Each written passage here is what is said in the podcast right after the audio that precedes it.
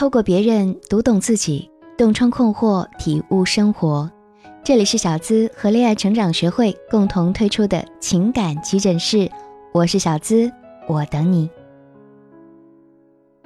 前段时间啊，逆流而上的你大火，而剧中的高密和邹凯夫妻也因此收获了大批粉丝。高密原本是一名空姐。在飞机上邂逅了邹凯之后，就利用各种手段搜集关于他的信息，最终在好友的帮助之下成功嫁入豪门。但这看似美满婚姻的背后，其实也暗藏了不少危机，特别是两人文化背景的悬殊。邹凯是一家大型公司的总经理，又是名牌大学毕业，所以他工作繁忙。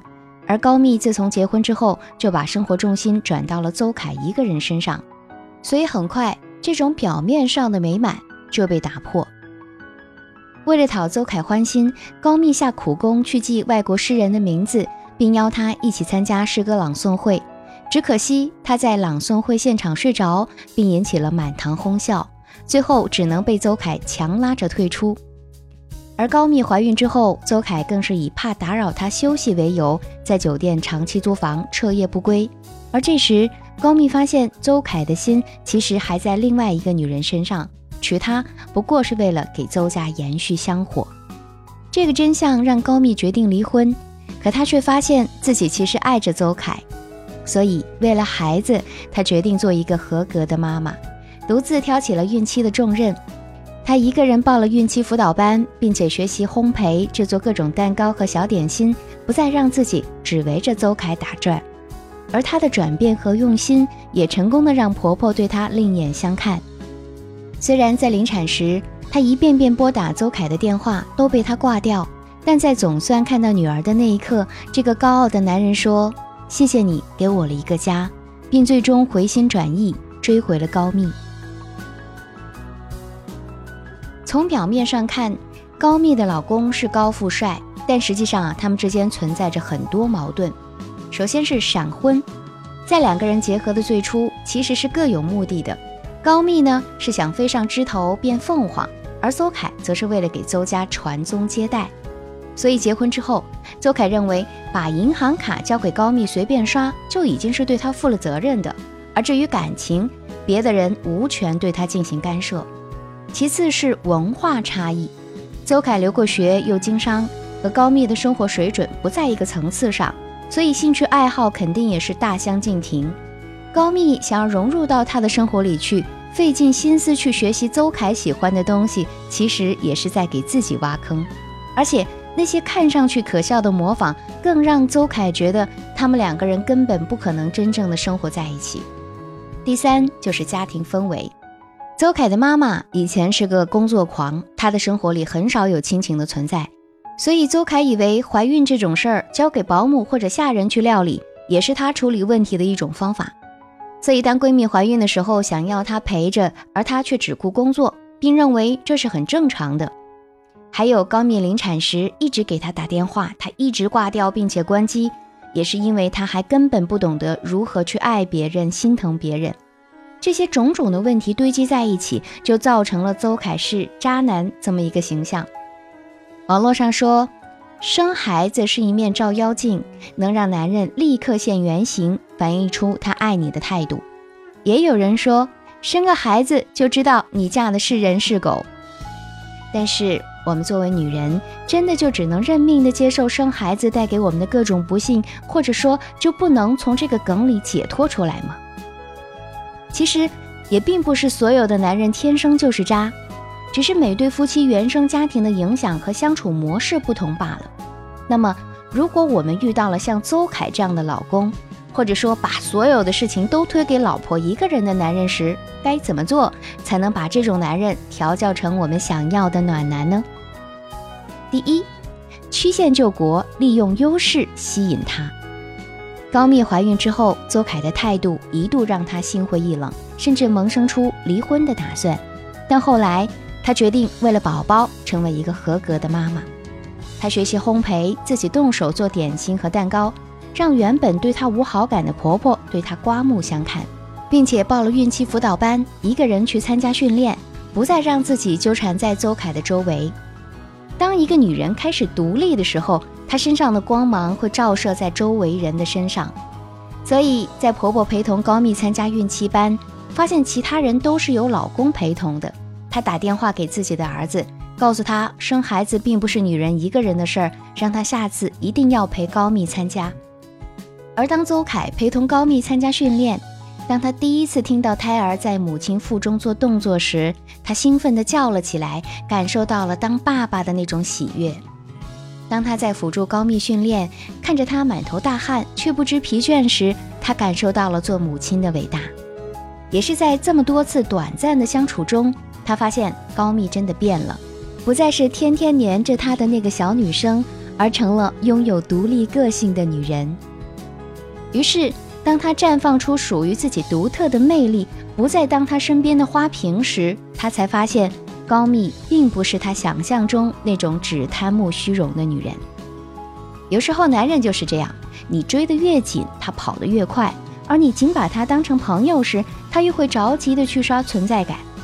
高密就是在这种战术之下，一步步吸引到男神心的。所以啊，每个人都有优势，也都不是别人的附属品。换种方式相处，有时候就会柳暗花明又一村。第二，不咄咄逼人，用大度感化他。逆流而上的你这部剧中，令我印象最深的一幕是高密生完孩子之后，邹凯走进病房的那一刻。原本在高密临产的时候，他一直在打邹凯的电话，但是一直被挂断，直至关机。最后，她是在酒店工作人员的帮助下才被送去医院的。我想换成是我们任何一个人，大概都会怀恨在心，见到老公的第一面，应该也是会大发雷霆的吧。但是当邹凯满怀歉意地说着对不起时，高蜜只是微笑着说：“快去看看女儿吧。”一场预料中的唇枪舌战，就在这样一句温暖的话语中烟消云散了。汪涵曾经对两性关系这样解读：一个人时善待自己，两个人时善待对方。其实没有一桩婚姻是不存在问题的，重要的是如何处理问题，把那些不愉快的时刻转变成幸福的小时光。心理学著作《错不在我》里说道：绝大多数夫妻离婚都是长期的积累所致。这样的夫妻都是以滚雪球的方式责备对方，并为自己辩护。夫妻双方总是盯着对方的差错，对自己的优点、态度和行为方式则极力辩护。这样做恰恰会导致另一方固执己见，甚至寸步不让。所以有时候，即使我们心里清楚是对方的错，也不要太咄咄逼人。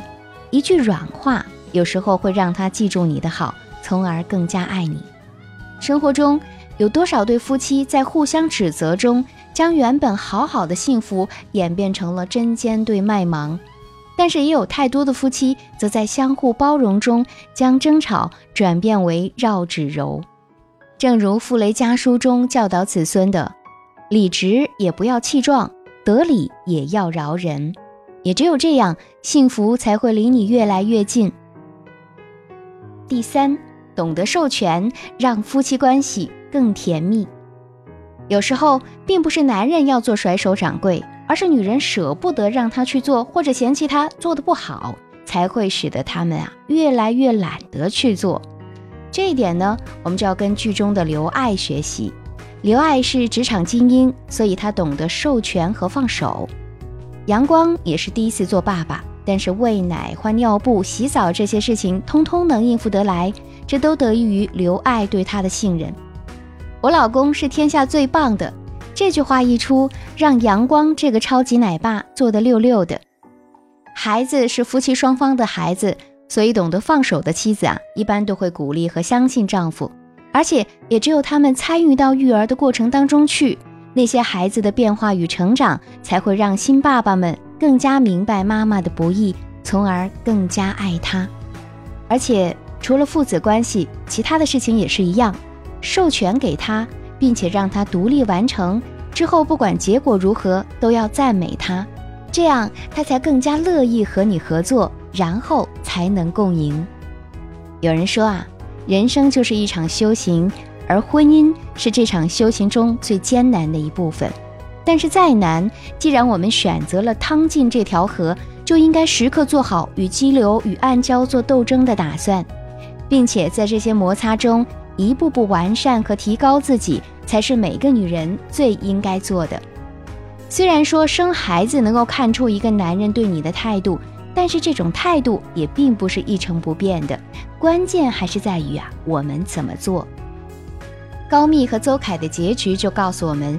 即使整部剧都显示了邹凯的渣，但也在高密态度的转变和不知不觉的影响当中，成功转身变成了居家好男人。